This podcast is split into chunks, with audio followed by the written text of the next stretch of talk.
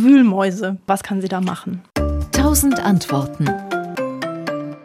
Also Wühlmäuse sind wirklich ein Elend im Garten, das kann man nicht anders sagen, weil sie natürlich sich von Pflanzen ernähren. Also die fressen die Wurzeln ab.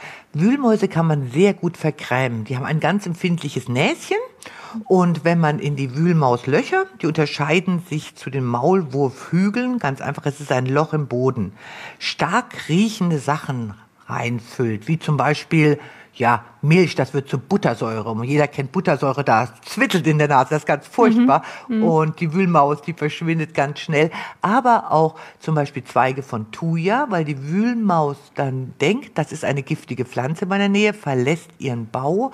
Und der absolute Tipp, und das ist jetzt unser Geheimtipp, mhm. das ist Fisch. Fisch?